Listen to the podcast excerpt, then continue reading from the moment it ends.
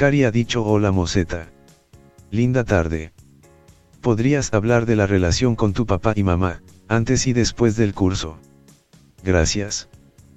Por supuesto, antes, antes del curso la relación con papá y mamá era relación, podríamos decir que tóxica, difícil, una relación de historia de dolor, de sufrimiento, de rechazo, de abandono, bueno, de todas las cosas que normalmente escuchamos que se dan en las relaciones entre padres e hijos, de abuso, de molestia, de violencia, de ignorancia, pero también de amor. Bueno, la mezcla que todos de alguna manera hemos escuchado. En ese sentido no tuve una relación de padres diferente ¿no? a la de cualquier otra persona. Después del curso las cosas cambiaron en cuanto a mi percepción de la relación con ellos.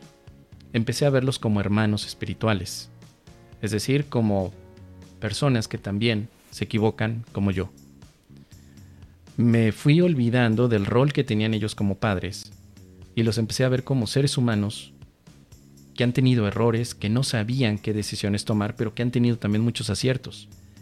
Y que he valorado los aciertos que han tenido para poderme llevar a mí a una experiencia en la que yo pudiera también tomar decisiones.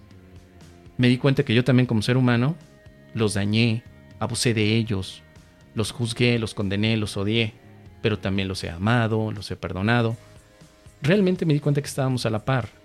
Mis padres después del curso de milagros ya no fueron figuras de autoridad, fueron hermanos en el camino. Y hasta el día de hoy es así.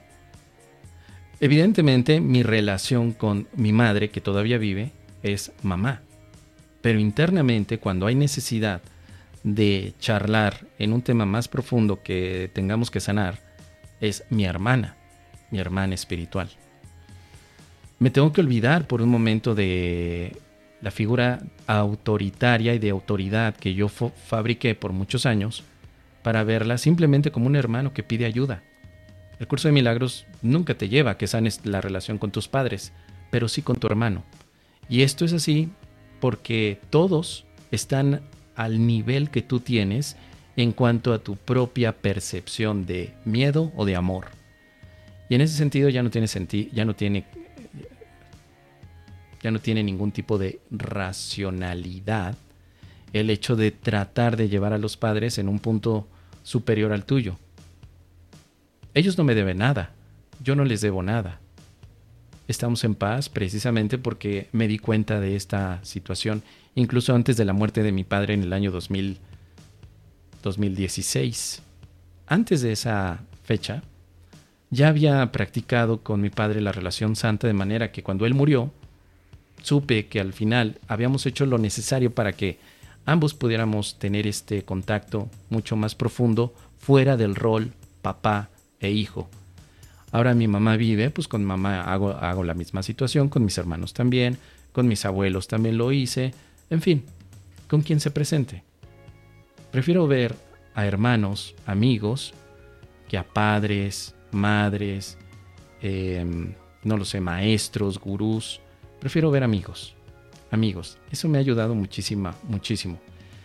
En el tema del comportamiento de la relación con mis padres, bueno, pues al final con, mi papá todavía estuvimos en una situación de ríspida, de choque.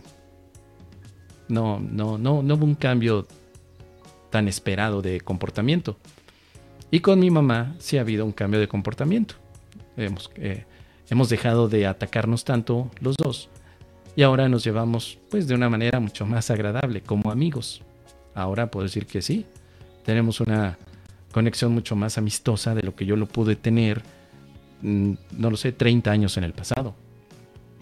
30 años en el pasado siempre fue mi mamá, mi madre. Y desde el curso de milagros para acá, 10 años a la fecha, es mi hermana espiritual.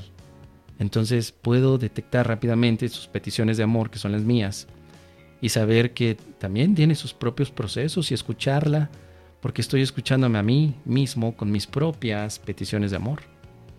En ese sentido ha cambiado, ha cambiado mi percepción acerca de ellos.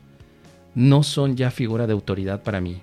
Para mí la única figura de autoridad es el Padre espiritual que vive en mí, Dios, Nada más, esa es mi figura de autoridad. Yo no tengo maestros físicos en este mundo que sean figuras de autoridad para mí.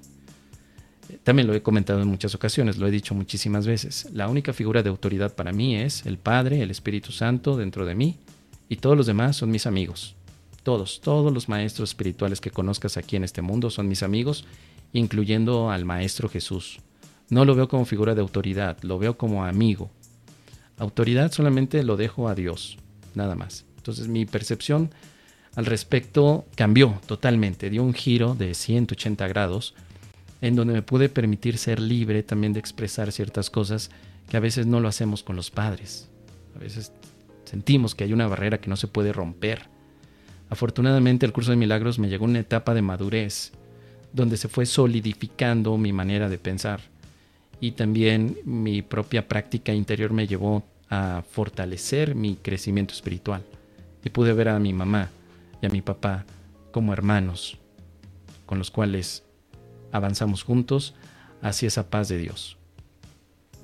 Es lo que te podría comentar, querida Cari. Muchas gracias. Vamos a ver qué otras preguntas hay. Y si vamos todos, vamos milagreando.